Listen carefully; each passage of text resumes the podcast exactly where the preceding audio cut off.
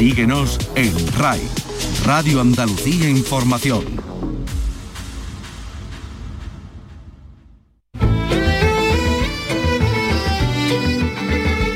En RAI, Andalucía es cultura. Con Antonio Catoni. Buenas tardes, lo hemos encontrado. El templo de Hércules en el que lloró Julio César descansa bajo el océano y ya sabemos casi con total seguridad dónde exactamente. En el caño de Santipetri.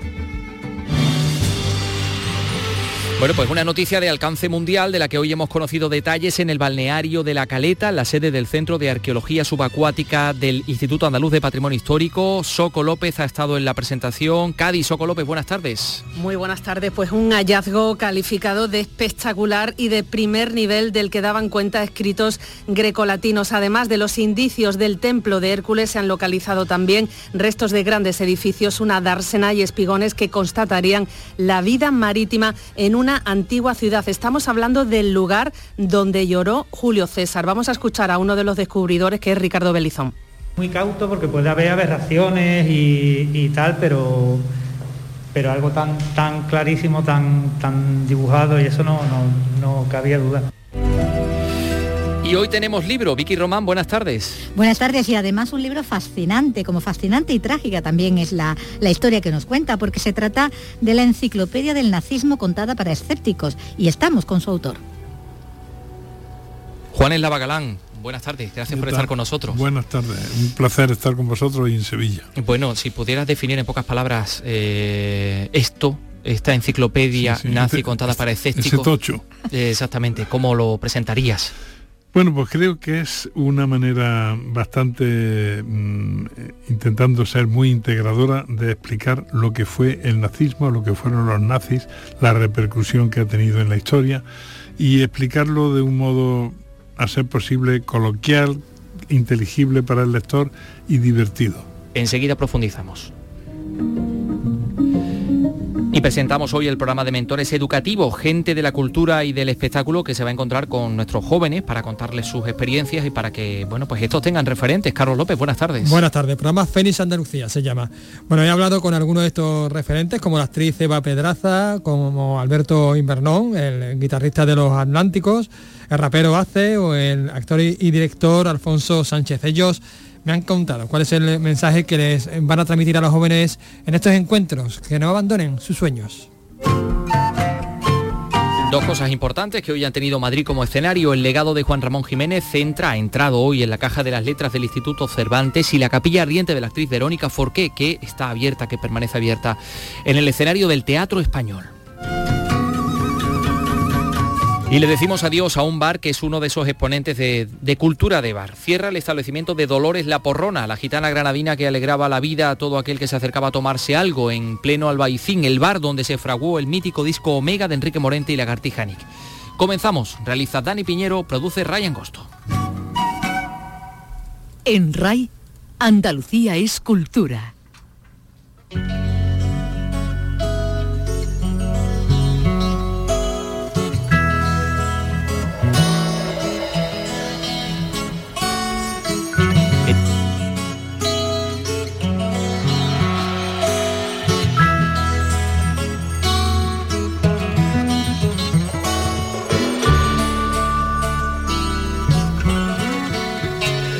Hallazgo histórico en Cádiz. Estamos hablando de esa posible ubicación del templo de Hércules. Bueno, primero Melcar en tiempos fenicios. Fueron los fenicios los que, los que mm, digamos, inauguraron, abrieron ese, ese templo, instalaron ese santuario propiciatorio cerca del lago Ligustinus y después pues los romanos lo convirtieron evidentemente en el templo de Hércules. Gracias al análisis de fotografías aéreas y a las nuevas tecnologías, Científicos de la Universidad de Sevilla y del Instituto Andaluz de Patrimonio Histórico lo sitúan en el caño de Santipetri, entre Chiclana y San Fernando. Cádiz Soco López, cuéntanos. Hablamos del templo del Melcar fenicio, del santuario romano de Hércules visitado por Aníbal en el siglo IX a.C. o por Julio César, que lloró al ver la estatua de Alejandro Magno, según la literatura grecolatina. Tras siglos de búsqueda, científicos del Instituto Andaluz de Patrimonio Histórico y de la Universidad de Sevilla, como Ricardo Belizón, creen hay pocas dudas. Muy cauto porque puede haber aberraciones y, tal, pero pero algo tan, tan clarísimo, tan, tan dibujado y eso no, no, no cabía duda.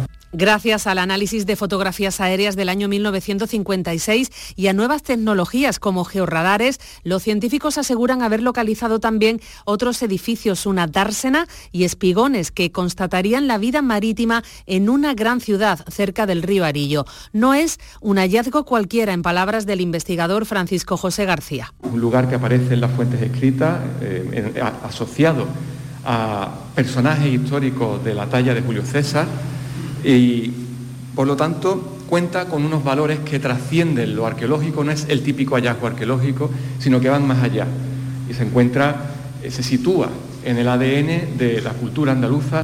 Las investigaciones van a continuar ya que se trata de una zona muy extensa y de difícil acceso, como explica la directora del Centro Andaluz de Arqueología Subacuática, Mila Alzaga. Es una zona de muy mala visibilidad que solamente con corrientes, solamente podemos bucear con el reparo de la marea, es decir, tenemos que empezar a bucear cuando eh, empieza a entrar agua limpia en el, en el caño. Todo para investigar un lugar sagrado para fenicios púnicos y romanos, famoso por las reliquias que guardaba. Mm, y los exvotos, gran parte de los cuales se conservan y pueden ustedes conocerlos en el Museo de Cádiz. En fin, algo fascinante quizá dentro de no mucho conozcamos más detalles acerca de este eh, increíble, este impresionante santuario, el templo de Hércules, el templo de Melkart en, en Cádiz. Son las 3 y 7 minutos.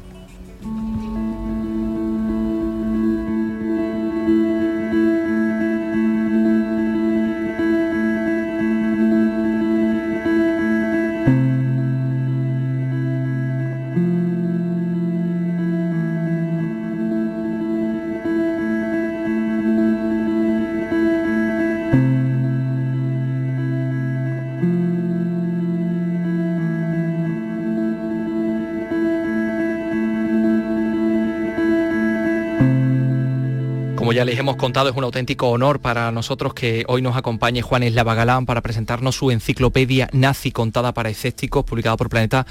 Juan, bienvenido. a esta tu ciudad, que tú has vivido aquí en Andalucía, en Sevilla. Bueno, eres de Arjona, como todo el mundo sabe, pero en Sevilla has vivido y hay mucha gente que ha aprendido inglés contigo aquí, ¿eh? Efectivamente, sí. Fuiste profesor de inglés. Un montón de, de generaciones de alumnos, sí.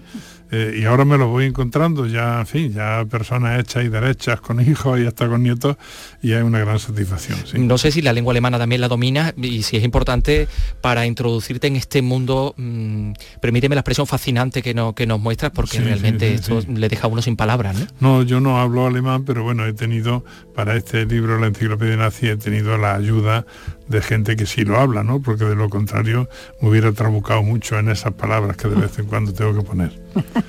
Clarísima. Bueno, Juan, es un libro que, como cuenta, surge en el confinamiento, ¿no? A, partir de, otras muchísimas lecturas anteriores, ¿no? a lo largo de tu vida, todas esas que, sobre el nazismo nutren tu, eh, la biblioteca, eh, y, bueno, y, que esos datos y esas anécdotas eh, comentadas ahora con el tono de, tus historias anteriores para escépticos, pero, pero ordenadas en forma de enciclopedia, dan vida, como decimos, a este libro. En forma de enciclopedia porque, bueno, es más accesible, porque además esa vastísima información que, tenía sobre el tema eh, necesitaba ese tipo de orden, ¿no? Porque si no nos podríamos perder. Claro, y además eso te permite hacer una gran virtud que tiene la enciclopedia, y es que cuando mencionas algo, pueden remitir al lector a otra parte de la enciclopedia donde explica eso ampliamente, ¿no? Así es que, pues, en cierto modo, la enciclopedia es una especie de artefacto que te da toda esa información bien equilibrada y bien dispuesta. y tenemos muestras de todo ello, sí, sí, sí, a lo largo de ella, bueno, vamos a ver, a ver que lo que lo que lo oigan nuestros oyentes, que bueno, habría que, cogerle el, peso también, no sé cuántas páginas son. Tiene 900 y pico, páginas. 900 y pico páginas.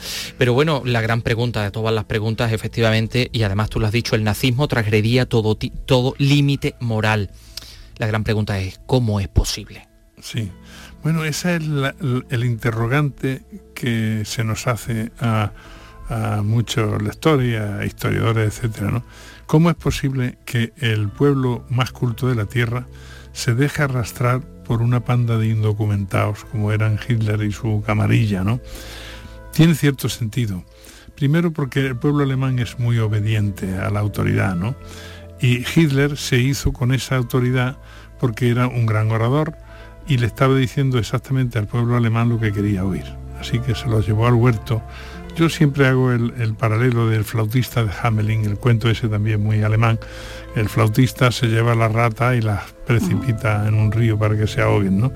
Pues este hombre arrastró al pueblo alemán, entre otras cosas porque el resorte de la propaganda lo dominaba maravillosamente. Era, ahora que estamos en la radio, la radio comienza sus balbuceos importantes en los años 30. Ellos se preocupan de que en todo hogar alemán al principio un receptor de radio era caro, porque había pocos, pero se ponen de acuerdo con los, con los fabricantes de radios para que hagan, hagan series de radio muy básicas, baratas, para que en todo hogar alemán hubiera una radio. Entonces, claro, había una fascinación por la radio y la radio estaba puesta todo el día. Ahí iban ellos metiendo su propaganda. En la fábrica había altavoces por los que salía, eh, se radiaba, es decir, la emisión de radio estaba también en los altavoces. Es decir, hacen un lavado de cerebro al pueblo alemán. Y luego está lo que podríamos llamar ópera alemana, esa grandilocuencia de signos, esos desfiles, esos uniformes, esas músicas, esos himnos el aleccionamiento del pueblo alemán, que todavía nos fascina. Nos damos cuenta de esas colgaduras rojas con la esvástica negra en un círculo blanco. Todo eso es fascinante, por eso cada vez hay tanto interés por el nazismo y series y películas, etcétera, ¿no? Entonces, claro, pues todo eso llevó al huerto al pueblo alemán.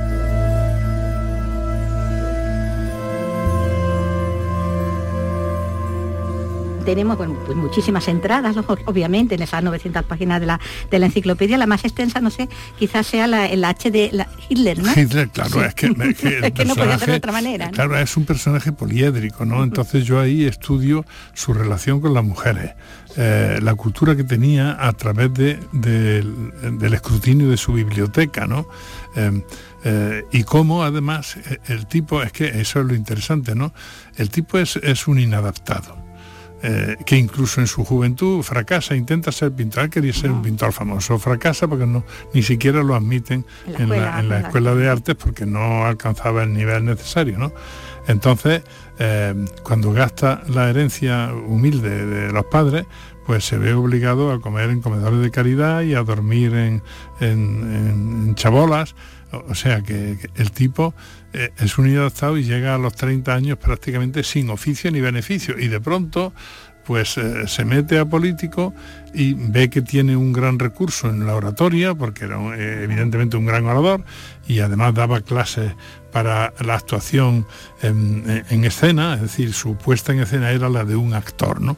Y bueno, y nada, se llevó, convenció al pueblo alemán y se lo llevó al huerto. El triunfo del resentido. El triunfo, sin duda alguna. Bueno, permíteme que me vaya a la página 476 para leer uno de estos fantásticos apartados que lleva por título La berrea del Führer, eh, que, me ha encantado. Un día paseando, habla de su relación con la joven María Reiter, paseando por el bosque, la llamó adorable Mimi Lane, la besó en los labios. Después de tan prometedor inicio, Mimi esperaba una petición formal de matrimonio, pero Adolf andaba demasiado ocupado en política como para mantener un noviazgo tradicional. Esporádicamente le enviaba cartas o postales firmadas Tu Lobo con su apodo familiar anticipándose a Curruchaga. Yo soy tu lobo. soy tu lobo,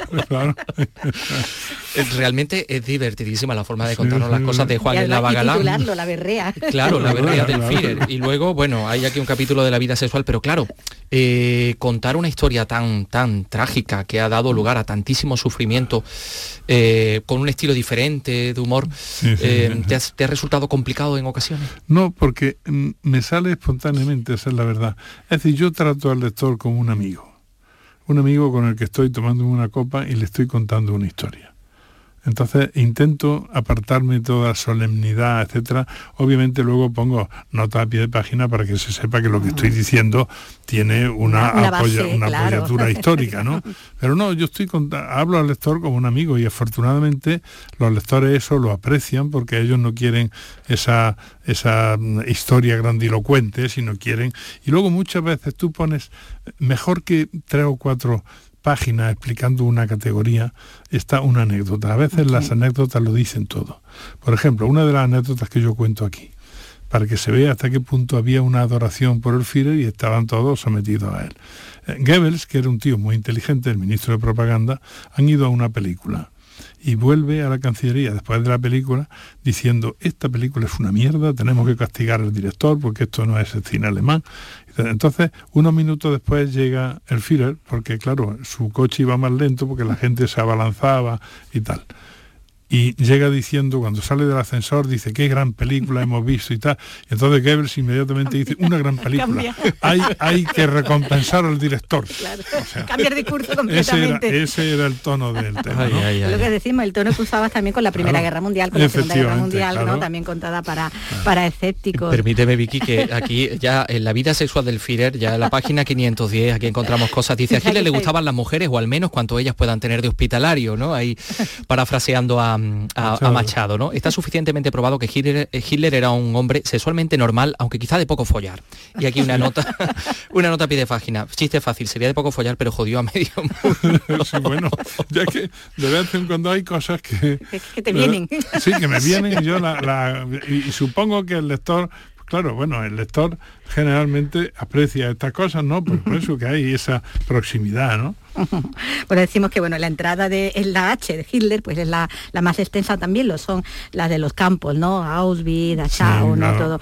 Eh, y también mm, la dedicada a los diarios de la época del nazismo, porque parece que nunca se escribieron tantos diarios, ¿no? no, los alemanes, eh, ellos tienen una gran tendencia a escribir diarios. En esta época se escriben más diarios que, nunca, en todas partes, ¿no? Pero es que, claro, tenemos el aspecto de las masas saludando a Hitler, todo eso, parece que todos los alemanes se están volcando, pero de vez en cuando hay algún alemán lúcido que le confiesa al diario sus verdaderos pensamientos. Entonces yo también lo he, porque yo quiero que, que el libro te dé una idea global de lo que era Alemania y de lo que eran los alemanes. Por supuesto que había una oposición, pero no se atrevían ni a rechistar y tenían que confiárselo a un papel. Y algunos de estos diarios se han encontrado enterrados en el jardín en una caja metálica, o sea, o sea que que si te pillaban contando un chiste, al final ya cuando estaban perdiendo la guerra, por contar un chiste te fusilaban. Es decir, que la cosa estaba muy seria. Sí, sí, es tremendo. Y, al hilo de eso que has dicho, eh, mencionas varias veces al periodista sevillano Manuel Chávez Nogales, esa masa un poco informe que es todavía el pueblo alemán toma fácilmente la forma del recipiente en que se vierte, que es una genialidad. Chávez Nogales es, es decir, ahora lo estamos valorando, pero nunca lo vamos a valorar suficientemente la inteligencia y la penetración que tuvo y cómo desde el principio él ve eh, un payaso en Hitler. Y hay otros cuantos periodistas que también lo ven, ¿no? Es decir, que esa fascinación que le daba mucho la persona que se acercaba a él con dos dedos de frente se daba cuenta de que, mm. bueno, detrás de la fachada es que no hay nada. nada De todas las barbaridades que se contienen en el libro, yo creo que algunas de, las principales podría ser la de la eugenesia, es decir, un, alemán no se podía tener relaciones con un judío, con un gitano, con fin. La eutanasia, el asesinato de cientos de miles de personas enfermos mentales, primero inyectándoles cosas, después dejándolos morir de hambre y de frío, una cosa tremenda. Ellos tenían claro, ellos querían mejorar la raza como se mejora en una granja. Eh, Entonces, claro, los, ejemplares con defecto los eliminaron. Es decir, que antes de matar judíos ya empezaron a matar alemanes porque tenían defectos. Luego hacen esta cosa tan demencial de granjas humanas. Es decir, hay un montón, esto no se ha estudiado suficientemente. Ahora que está de moda nuevamente el grupo ABA que han sacado, bueno, pues la pelirroja del grupo ABA es producto de una granja nazi.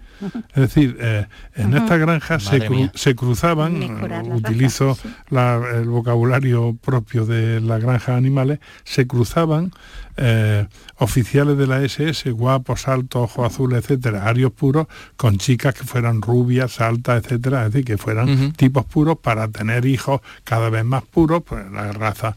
Claro, como perdieron la guerra, los 14 Mm, las 14 granjas, digámoslo así, que había en, en, el país, en... Eh, ahora no caigo, al lado de Suecia, hombre. En, la parte norte, ¿no? No, no. Noruega. Noruega, ¿no? Ah, Noruega. bien. Bueno, pues la madre de esta chica era noruega. Ah, y claro, después de perder la guerra, claro, eh, las chicas de esta granja eran las putas de los nazis. Entonces tuvo que irse a Suecia.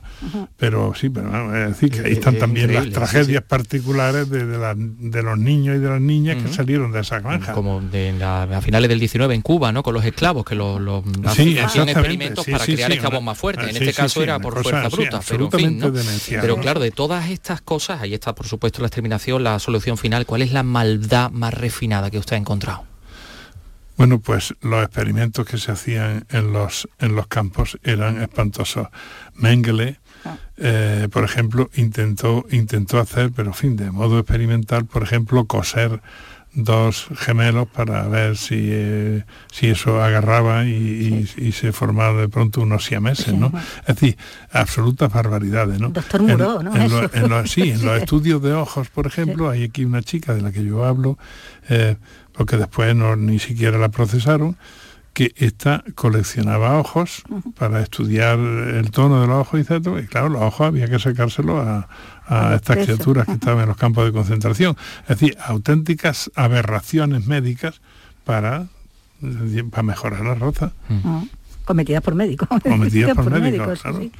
Bueno, con todo lo que, bueno, que seguro que, sabía ya, del tema, porque como decimos, bueno, es muchísima la mala documentación que has manejado siempre, por ese interés que has tenido por, el tema. No sé si preparando ahora el libro, ¿no? Y dándole forma, has descubierto todavía aspectos que, te eran desconocidos o que por lo menos eh, poco aireados, no sé si... Sí, por ejemplo, un aspecto poco aireado, cuando hablamos de la relación de Franco con Hitler, es que Franco firmó firmó el compromiso para que España entrara en la guerra mundial. Lo firmó. Se hicieron tres, tres eh, de ese protocolo, se hicieron tres copias, una para España, otra para Alemania, otra para Italia, y se ha conservado solo la de Italia. Pero por esa copia, que se publicó hace 25 años aproximadamente, que está en los archivos americanos, sabemos que Franco firmó, no le puso fecha porque España unos meses después de salir de su guerra civil, no estaba en condiciones de nada, pero eh, si se llega a prolongar la guerra, bueno, él, se había comprometido a entrar en la guerra mundial. O sea, tira por tierra eso de la neutralidad. Sí, y, a, y a mí me parece muy interesante, Juan, el papel de la Iglesia, de la Iglesia Católica, del Partido Católico Alemán en todo esto, primero engañados para suscribir el concordato que después Hitler incumplió, ¿no? y le costó al Papa darse cuenta un poco de lo que estaba pasando. Y, luego además sorprende que todo esto en la España, en el bando nacional católico, hiciera oídos sordos al Papa y permitiera la ayuda nazi, que fue la que le permitió ganar la guerra. Sí, sí, efectivamente. Bueno, en, Alemania había, ya sabe, más o menos la población está mediada entre protestantes y católicos, más protestantes que católicos. 40-20, mm. ¿no? Sí, sí. Pero, pero el partido Centrum, que era el partido católico, era un partido muy fuerte, tenía una gran presencia. Hitler quería desactivarlo. Y entonces llegó a un concordato con la Iglesia y lo desactivó, porque dice, bueno, si nos vamos, vamos a firmar un concordato, nos vamos a llevar muy bien, ya no hace falta un partido que defienda los intereses católicos. Es raro que la Iglesia pique y se equivoque, pero se equivocó. Se equivocó pensando que Hitler mantendría su palabra. Hitler jamás mantenía su palabra. Los concordatos eran todos, todos los acuerdos internacionales que hacía, era todo papel mojado, ¿no? Y efectivamente, después, demasiado tarde, se dieron cuenta de que no, de que iba a perseguir a los católicos lo mismo que perseguía a todo el mundo. Y eh, claro, en España eso era un tema delicado, ¿no? Porque el fascismo español em, no era racista, eh, o, digamos la ideología de Falange o la ideología de la derecha no era racista en absoluto, ¿no? Como era la alemana, ¿no? Entonces, pues bueno, ese, aspecto de las relaciones con Alemania pues, hubo que ocultarlo pudorosamente. Mm. Bueno, tenemos todos los textos ¿no? que decimos, ¿no? que, eh, que, podemos consultar en esta enciclopedia, que están además acompañados de numerosas fotos, muchas fotografías, pero todavía hay más, ¿no? Existe un fondo ampliado, ¿no? Fotográfico que se puede ver, ¿no? A través de un QR, ¿no? Porque ahora van saliendo, es decir, en los archivos que se llevaron los rusos y que se llevaron los americanos, ahora los investigadores empiezan a sacar cosas nuevas y una de las cosas que salen, muchas de estas fotos son inéditas y proceden de los archivos rusos. Hay, por ejemplo, una fotografía y, películas también, ¿no? Hay una fotografía de, Eva Braun, la amante de Hitler, dándole el piquito a otro señor. Así que es interesante. Em, Hitler. Hay, hay la referencia para buscar en internet a Hitler pelando una gamba del modo, del modo más torpe posible, donde se ve que este hombre no, sí, no tiene mucha costumbre. En fin, hay curiosidades así como esa. No, sé si, Juan, es inédita o no, me da a mí la impresión de que no, la fotografía en la que aparece la madre de la reina Sofía vistiendo el uniforme nazi con sus hermanos pequeños también. no, no, es inédita porque la reina Federica. Es, una postal. Esa postal circuló en Alemania, como eran de sangre azul, para pues, que se viera que ellos también eran nazis. Y entonces eso es una postal que circuló entonces está la reina Federica, que era muy guapa y de jovencita guapísima, pues está ahí vestida con el uniforme nazi. Bien, bien. la reina Sofía no ha hablado nunca de la no, de su pasado, el pasado nazi de su madre. no, porque ella piensa, en fin, que eran las circunstancias históricas, había que ser nazi, bueno, pues la madre lo fue, mm. una familia de raigambre, aunque fueran griegos, pero la raigambre es alemana, ¿no? Mm. Había que ser nazi, curioso, ¿no? Que era como, era como una corriente que, Sí, sí, era difícil sustraerte porque si te sustraías te estabas significando. Entonces, pues eh, tú no podías en la escuela que todos los compañeros fueran nazis y tú no fueras, porque ya te preguntaban, ¿cómo es que tú estás en contra del régimen? Era complicado. Mm. Eh, bueno, el capítulo del humor eh, a mí me parece especialmente interesante, humor en los tiempos revueltos, que debe ser, haber sido complicado buscar todos estos chistes, algunos de ellos, como dices, castigados hasta la muerte, el fusilamiento de, sus autores, ¿no? Hablando de la eugenesia, permíteme que este es muy curioso. Eh, hay dos novios en el campo en situación propicia. Él le dice, Inga, ¿qué te parece si fabricamos un niño? No tan deprisa, cariño. Recuerda que el abuelo padecía diabetes. O sea, sí, la raza. Aquí, estamos cruzando y, entonces, claro, la raza. Ay, vaya, vaya, vaya cosa. Por eso recuerda ser o no ser, ¿no? En la, película de Lubin. Efectivamente, sí, sí, el chiste, ¿no? De Hombre, de Bismarck. que, evidentemente estas barbaridades se prestan al chiste, como es lógico, ¿no? Mm, y de todo esto aprenderemos, Juan. deberíamos aprender porque mm, siempre hablamos del holocausto, ¿no? De 6 millones de judíos, esto es una cosa que no puede volver a existir. Bueno, desde entonces ha habido holocausto, no de judíos, pero ha habido matanzas raciales en África, ha habido en Asia, y en Europa hay algo que se ha parecido mucho que ha sido la guerra de los Balcanes, donde por tu religión o por tu raza también te fusilaban o te... Entonces, mm, conviene no perder de vista que la humanidad avanza mucho técnicamente, eso es cierto, ¿no? Ahora ya vamos hasta Marte, hacemos trasplantes, todo eso. Pero el alma humana no avanza al mismo compás. Entonces podemos incurrir en, auténticas atrocidades, como por ejemplo lo de la matanza de judíos, fue la aplicación de, un sistema industrial a una auténtica barbaridad, con, con, decir, con olvido de toda ética, ¿no? eso no hay nunca que olvidarlo. Mm. Es decir, tenemos que estudiar la historia, aprender y, procurar aprender de los errores del pasado, claro. Mm, y toda esa maquinaria de, de ideas Tú has vivido durante mucho tiempo en una tierra en la que el nacionalismo tiene un peso específico muy importante, ¿no?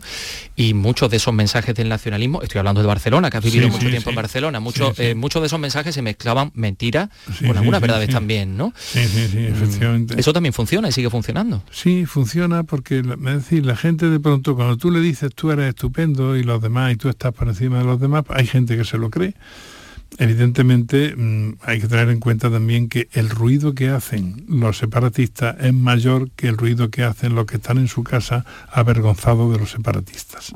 Eso hay que tenerlo en cuenta, ¿no? Hay una, parte muy importante del pueblo, del pueblo catalán que están sojuzgados por el ruido de la calle, mm. y eso es cierto, ¿no? Eh, así es que mm, yo espero que eso sea simplemente una, especie de sarampión que se pase con el tiempo. A ver si es verdad. Juan el lava galán. Por cierto, el lava no sé si tiene algo que ver con los eslavos, que saben que los nazis, los eslavos... No, Sospechoso como los el, el lavo es un, es un pueblo de Navarra, de donde seguramente, pues, bueno, muchos apellidos españoles remiten a pueblos, a ciudades y tal, ¿no? Bueno, es un pueblo de Navarra.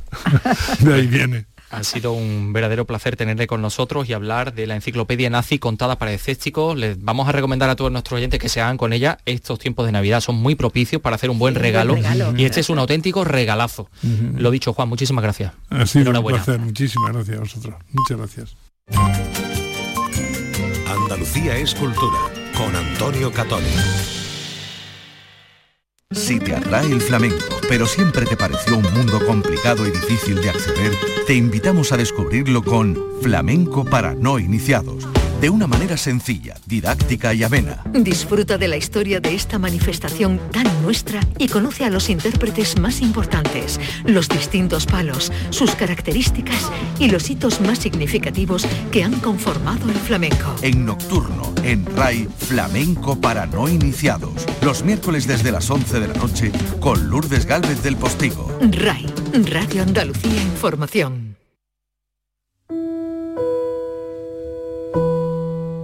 Andalucía es cultura.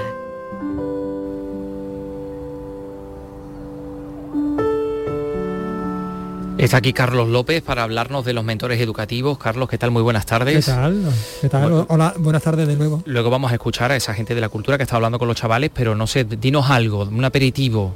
Un aperitivo, bueno. Un avance, un gancho. Un gancho. Eh, he hablado con Eva Pedraza. No. ¿Con Eva Pedraza? Mi ídola. Sí. He podido hablar con ella. Con Alberto Invernón, otro ídolo. Otro cordobés también. Otro cordobés también. Team Córdoba. Atentos al Team Córdoba porque tiene mucha importancia. Sí. Con Alfonso Sánchez. El de los compadres. El de los compadres, ah. que mañana, por cierto, estrena obra. También hemos hablado de eso y, se, me olvida otro. Te falta uno. Me falta otro así. No mm, será... algo, algo que tiene que ver con el hip hop, quizá. Ay, con Hase, has hablado también, tengo entendido. Bueno, y con la jaula, con el hip hop y con la jaula. Bueno, pues todos estos eh, gente del, espectáculo, de la cultura, como decimos, mm, se va a encontrar con los jóvenes, les va a sencillamente a mostrar su experiencia y bueno, se va a a ofrecer como referente, ¿no? Le va a ofrecer referentes a los jóvenes. Eso lo vamos a conocer dentro de un momentito porque también tenemos que hablar de otros referentes en el ámbito de la literatura, como es el gran, el grandísimo Juan Ramón Jiménez ya sabéis que la sede del Instituto Cervantes está en un banco, en un antiguo banco. Y la caja fuerte que está en el sótano, cuando llegaron allí y vieron aquella, aquella caja fuerte tan impresionante con esas medidas de seguridad, dijeron, bueno, ¿qué podemos hacer con esto? Se inventaron hacer el legado, el legado de las letras. Es decir, que cada una de las casillitas donde estaba antes se guardaban los lingotes de oro y las joyas y tal, fuera ocupada por el legado de un, de un poeta, de un literato. Prototipo de, de joya, ¿no? Prototipo de... Sí, Exactamente. Y esta, mm, pues eh, yo creo que, que mejor incluso. Pues sí, eh, en el día de hoy el legado de Juan Ramón Jiménez ocupa ya, ya ha, sido depositado en una de estas cajas de las letras del Instituto Cervantes, que en definitiva es un homenaje más al poeta y al Premio Nobel andaluz. Gema Vélez ha estado allí. Dos primeras ediciones de los libros Belleza y Poesía de Juan Ramón Jiménez, varios estudios inéditos sobre su obra y algunos ejemplares de las revistas literarias editadas por el poeta onubense. Ese es el legado de Juan Ramón Jiménez que ocupa ya la caja 1677 del Instituto Cervantes. El escritor retorna a su Madrid posible o imposible. Luis García Montero, director del Cervantes. Juan Ramón Jiménez es una presencia fundamental para la cultura para la lengua española. La sobrina nieta de Juan Ramón Jiménez, Carmen Hernández Pinzón, ha destacado el amor de su tío por su lengua materna. Por esa defensa del idioma para él y para los demás, porque si él fallaba con su lengua, también fallaba en su obra y el a expresárselo a los demás. Es algo que tiene en común con esta gran institución que defiende nuestro idioma y nuestra cultura. El legado de Juan Ramón Jiménez será protegido como el gran referente que es para la cultura española. Pues sí, eh, Gema ya está en la caja de las letras del Instituto Cervantes y hay otro punto no muy lejano al Instituto Cervantes, el Teatro Español de Madrid, que está en la Plaza de Santana, donde está la estatua de Federico García Lorca. En este teatro español se ha abierto esta mañana la capilla ardiente de Verónica Forqué y por allí ha pasado pues muchísima gente de la cultura. Imaginen, actores, actrices, directores, guionistas. Gema, a ver, cuéntanos. Rosas blancas a sus pies y de nuevo Verónica Forqué ocupando el centro del escenario del Teatro Español. Una cadena de gente, amigos, familiares y su público la van rodeando sin parar para decirle adiós. En la pantalla una proyección de imágenes de la siempre sonriente Verónica Forqué, imágenes que alegran y emocionan. María Barranco, actriz y amiga. ¿Cómo la vamos a recordar? Nos ha ido un ángel, pero ahora estamos con mucha pena y, y nada, que estamos muy tristes y que espero que donde esté, que sea muy feliz y que descanse. Un ángel, una actriz irrepetible, así la define su público. Ha repartido tanta felicidad toda la que ahora le quiere devolver. España ha perdido a una gran actriz. Eh, ha sufrido mucho y las enfermedades mentales no están muy reconocidas en este país. Yo creo que Verónica ha hecho todo, ha hecho todo. Verónica es, mm, para mí es mítica. Muy fan porque creo que a mí las personas que me hacen reír y los actores, actrices que te hacen reír, te regalan felicidad. Así es el adiós a una de las grandes del cine español. Descanse en paz.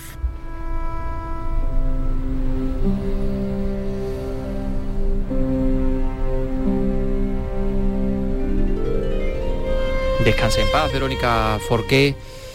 Em, bueno, pues vamos a seguir con, más cosas y vamos a cambiar de tema em, enseguida. Son las 3 y 36 minutos. Carlos López, em, ahora sí que vamos a meternos de lleno en este programa Fénix, que es un programa en el que pues eh, personas que se ofrecen como referentes van a tener encuentros con jóvenes de Andalucía, jóvenes de, toda Andalucía. De toda Andalucía, de toda Andalucía. En principio está pensado para jóvenes con, eh, digamos, en zonas con... Sí, eh, en zonas, en barrios con... exclusión social. sí, que tengan ciertos problemas de riesgo de exclusión social, pero bueno, que se pueden presentar, es una convocatoria que está abierta, bueno, se abrirá mañana concretamente y permanecerá abierta hasta el 18 de enero y se puede presentar cualquier instituto, cualquier el centro educativo. Está dirigido a, jóvenes de quinto y sexto de primaria y primero y segundo de secundaria. Nosotros ya mm, quedamos lejos de, esas edades. ¿Vale? Como decimos, a centros públicos y concertados. Sí. ¿Vale? De estas zonas, digamos, en riesgo de exclusión social, aunque tienen prioridad, pero no son. Oye, que yo creo que cualquier, claro, cualquier eh, chico de cualquier zona de, Andalucía, estoy seguro de pues, que puede aprender mucho. Claro, Pues estamos hablando de no solo de, personas vinculadas al mundo de la cultura, también de la, de, la, ciencia, de la tecnología, de la empresa, del deporte. De hecho, eh, esta iniciativa se copia de otra iniciativa anterior también del deporte. Vamos a ver si te parece ya escuchar con quién he hablado, que he hablado con bueno, si ya, tú con, los, con los de antes. Con los de antes. Ahí está. Bueno, pues sí, efectivamente, me encuentro con el Team Córdoba. Vamos a empezar por ello, por Eva Pedraza. Hola, buenas tardes. Buenas tardes, ¿qué tal? Y por Alberto Invernón, que bueno, que tenga este, este nombre, no viene de Juego de Tronos, eh, viene también de Córdoba, es el guitarrista de Los Atlánticos. Hola, ¿qué tal? Muy buena, encantado. ¿Qué le diríais vosotros desde la experiencia a los jóvenes?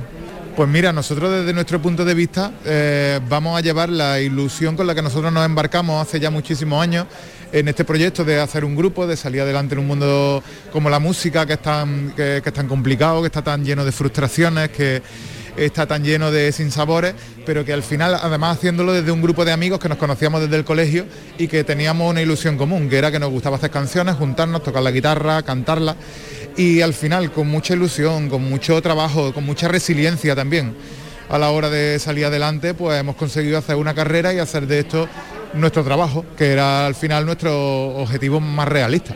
Acabáis, por cierto, de, editar nuevo disco. Sí, eh, hemos sacado una ciencia casi perfecta y nada, seguimos con la misma ilusión porque en esto de la música al final es una rueda en la que saca un disco con mucha ilusión, ese disco lo promociona, ese disco lo lleva en directo a la gente y cuando eso se acaba vuelve a hacer otro y siempre eh, como que la renace un poco la ilusión de que todo vaya bien, de que a la gente le guste y de que al final trabajemos y lo llevemos en directo a la gente, le vean la cara, lo bailen y lo canten. Bueno, ya que estamos de, promoción, pues vamos a continuar con la promoción. ¿Dónde, dónde actuáis ahora en los próximos conciertos? Pues mira, concretamente este sábado estábamos en Málaga, en la sala La Cochera Cabaret, eh, presentando este disco y también pues bueno, ampliando a, eh, el resto de discos por las canciones más representativas y los singles que hemos tenido.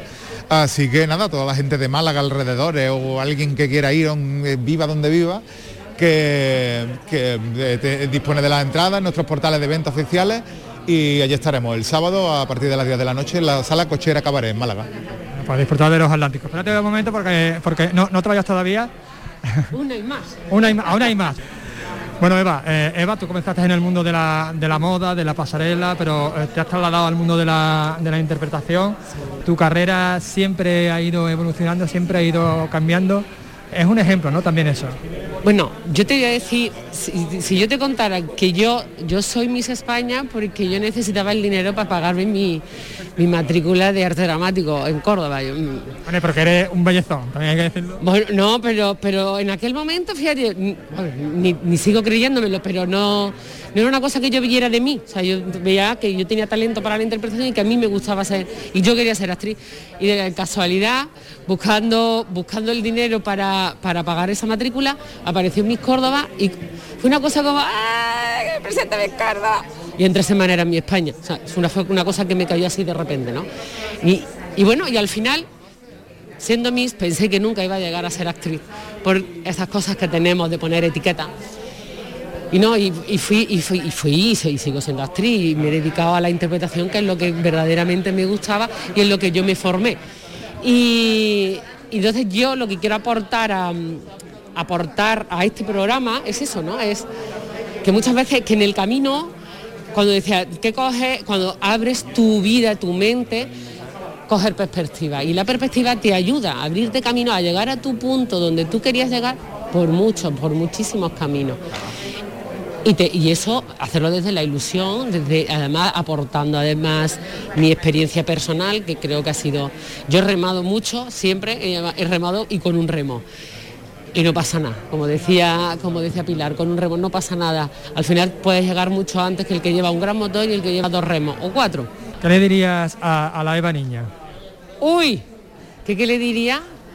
Casi, casi nada, porque creo que esencialmente soy, soy muy parecida a como era cuando era niña. Siempre he tenido ilusiones, siempre he peleado por, e, por ella. He sido una persona con una gran capacidad de trabajo y sigo siéndolo. Por eso tengo muchos plan B, por eso me reinvento. Si algo no, porque los actores estamos muy expuestos, como decía Alberto, al, Alfonso, están muy expuestos al no, siempre.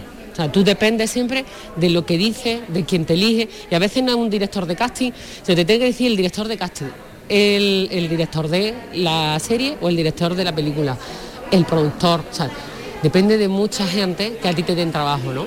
Entonces, lo mejor en la vida es estar capacitado para eso y para muchas otras cosas. Y para eso hay que formarse. Bueno, pues muchísimas gracias, chicos. Que sois un ejemplo para todos.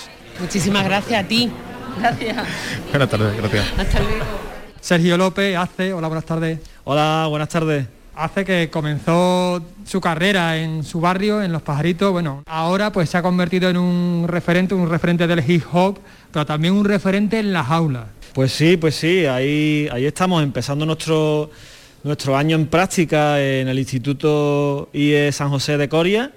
Y, la verdad que disfrutando de la docencia, ¿no? Eh, eh, me paso bastante tiempo mandando a callar, pero, pero merece la pena.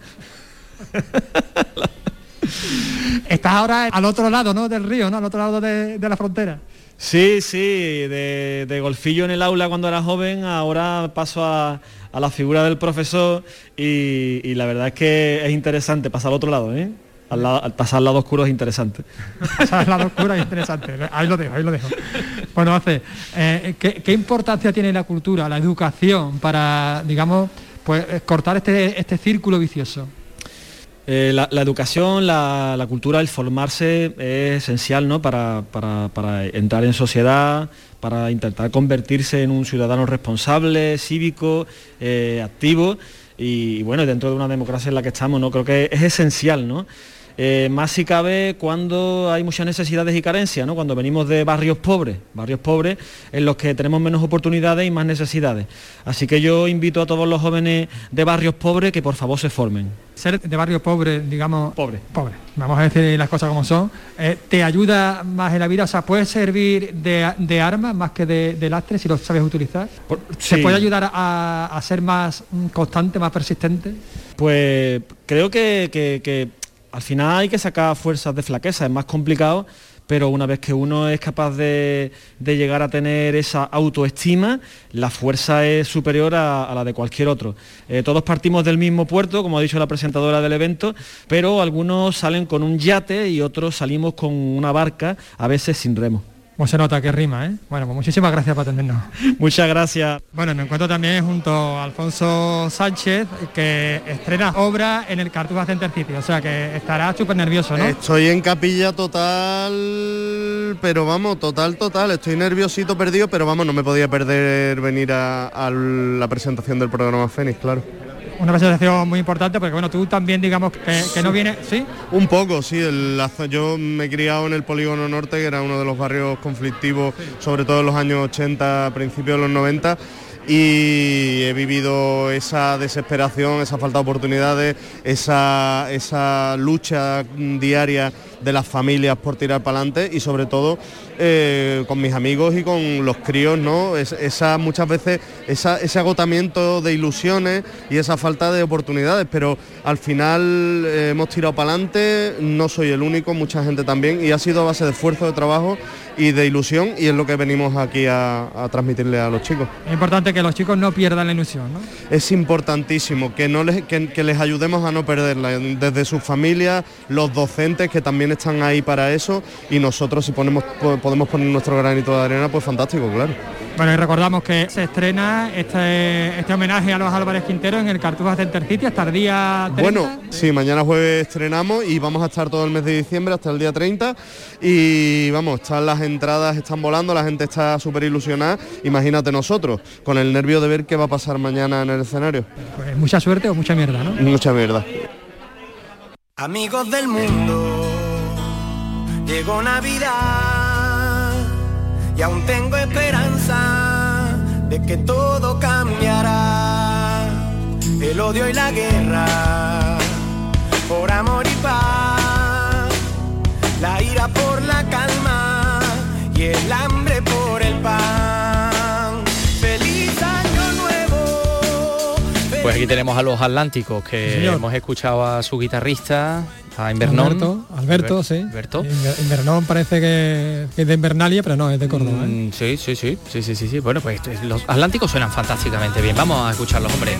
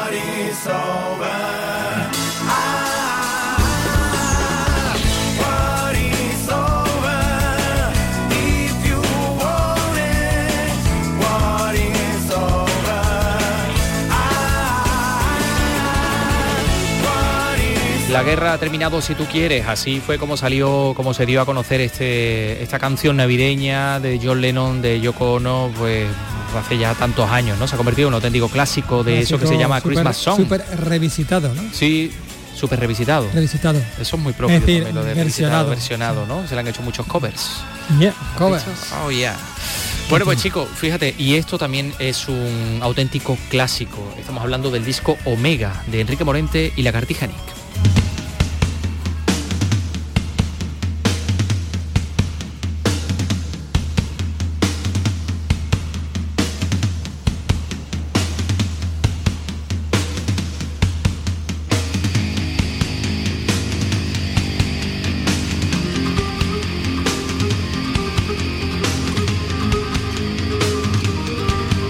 Este arpegio de la guitarra flamenca es, este, este es, una es increíble.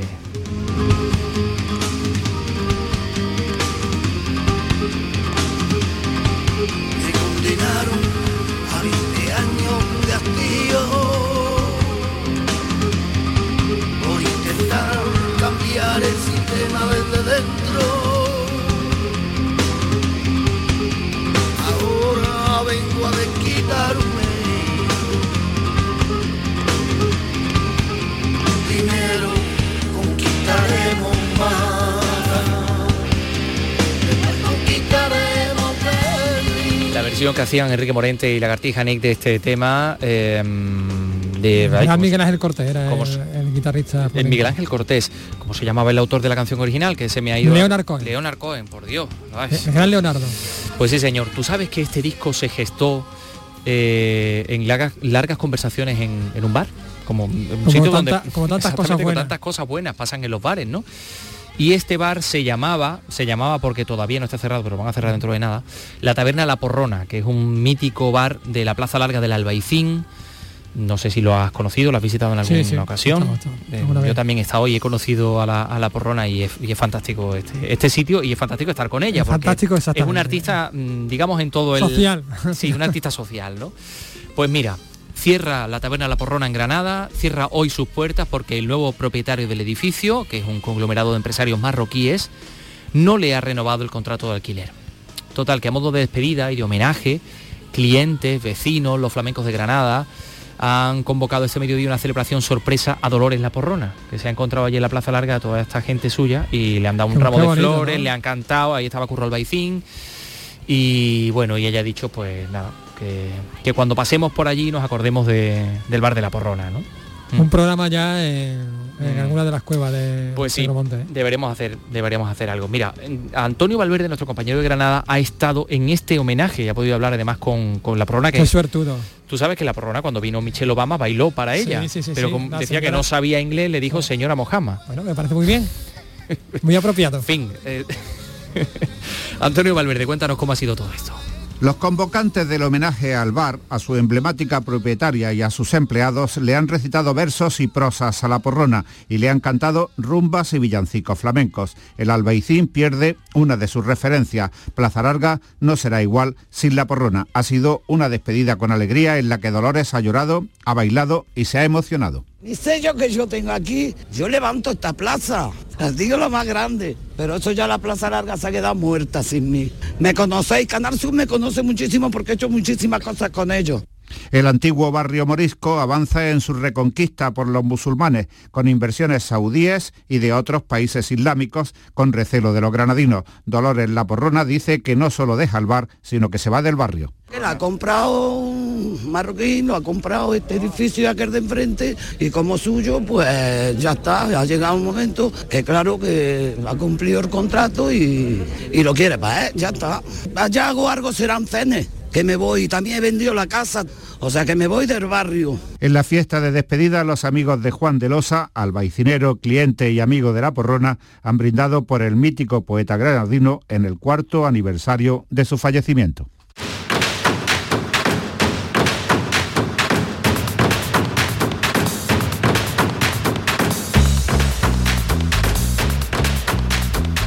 Siempre va a estar en el recuerdo ese establecimiento de Granada. Con todas las entradas vendidas en España, con todas las entradas vendidas en España, te digo, Carlos, llega al Gran Teatro de Córdoba Mayumaná, traen Currents o Currents, no sé si se dirá así. Bueno, es un espectáculo pensado para los más jóvenes. José Antonio Luque en Córdoba eh, nos va a dar detalles. Adelante, José Antonio. Para jóvenes de cualquier edad, porque con esta compañía israelí que recorre el mundo desde hace 20 años, lo importante es vivir y transmitir una experiencia original y artísticamente diferente basada en el ritmo. Son 80 minutos sin texto en que la música, el ritmo y la danza creativa hablan por sí solos. Un auténtico derroche de energía, según nos cuenta Ainoa, una de sus componentes. Empezamos en abril pero eh, tenemos una gira, bueno, ya hasta octubre aquí en España, luego vamos eh, a Italia, Portugal, Francia, y nada, la verdad que triunfando, donde vamos, eh, no hay entrada, la gente de pie, un show, dos shows, es impresionante. Currens está basado en la batalla creativa de Nikola Tesla y Thomas Alva Edison durante la invención de las formas modernas de electricidad, un momento de la historia en que la energía eléctrica todavía estaba en un punto intermedio entre la magia y la ciencia.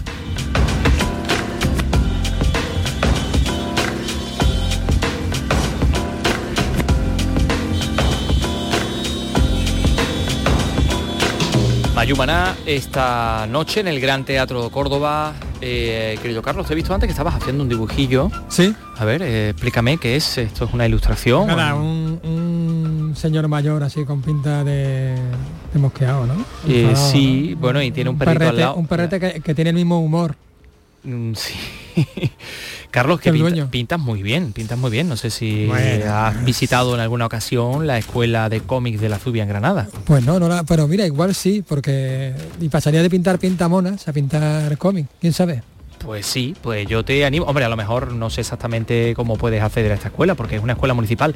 Te digo, es la única escuela municipal de la provincia de Granada, de cómic, Sí. y yo creo que es una de las pocas que hay en Andalucía. Yo creo que es la única que conozco, ¿eh? específicamente de cómic, quiero decir. Sí, bueno, pues fíjate, em, los alumnos de esta escuela de la Zubia eh, han tenido una, una idea, la de decorar los establecimientos del, del pueblo, los escaparates de este municipio granadino, eh, con sus creaciones, ¿no? Con sus personajes de cómics. Bueno, y de hecho los alumnos son muy jóvenes, de- tienen entre 14 y 20 años. Uy, entonces yo ya mi, mi rango de edad creo que Mm, Bueno, queda un poquito... corramos un tupido velo, ya estás un eh, poquito pasado. un poquillo- de- un poquito. ¿eh? Tampoco creáis, ¿eh? Un poquito, Tampoco- un un poquito, un pelín. Pero, pero fíjate, vamos a enterarnos de cómo ha sido este trabajo de decoración navideña de los alumnos de esta Escuela Municipal de Cómic de Granada. Susana Escudero. Hasta el 7 de enero, Superman, Koro Sensei o los personajes de South Park reinan en los cristales de los escaparates de las tiendas de la Zubia, ambientados en un marco navideño.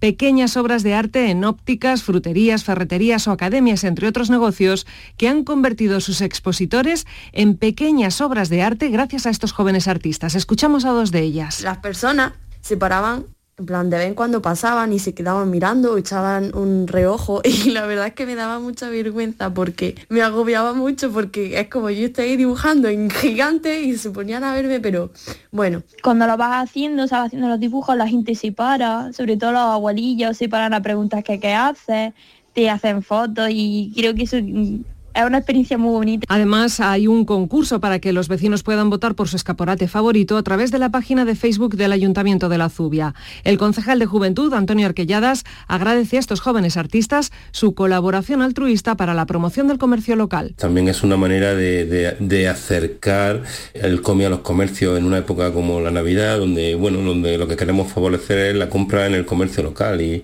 y que la gente se anime y que haya un espíritu navideño y que dibujen, que se involucren en nuestras tiendas. La Escuela de Cómic de la Zubia es la única municipal que existe en la provincia de Granada y cumplirá este curso 10 años de vida.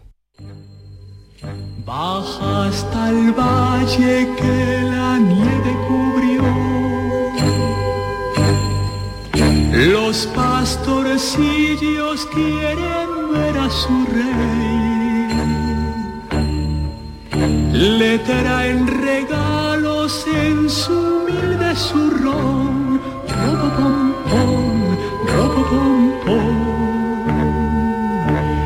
Ha nacido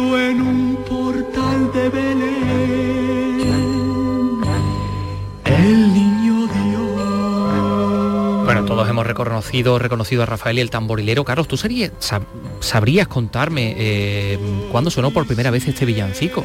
Pues en 1941. Pero bueno, ¿y eso cómo lo sabes tú? ¿Por ciencia infusa o qué? Por ciencia difusa, Ah, efectivamente, la ciencia que, que me traslada la, la cultura. Bien. Bueno, su letra pues relata la historia de un niño, como escuchamos, que se gana la vida tocando el tambor y que al no tener nada que ofrecer a Jesús, pues una serenata. Qué bonito. ¿Sabes quién fue el, el autor primero? No, El no, cuéntame. El gran Bing Crosby, No me digas. te lo prometo. Bueno, entonces esta versión de Rafael fue solo una versión más, porque hubo Una más. muchísimas versiones. Pues les vamos a dejar a nuestros oyentes con el tamborilero de Rafael año 1965, porque ¿qué sería de la Navidad sin Rafael? También es verdad. Claro que sí. Hasta mañana, adiós.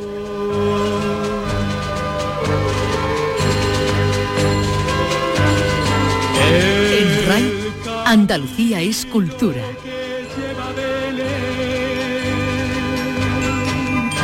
Yo voy marcando con mi viejo tambor. Nada mejor hay que te pueda ofrecer.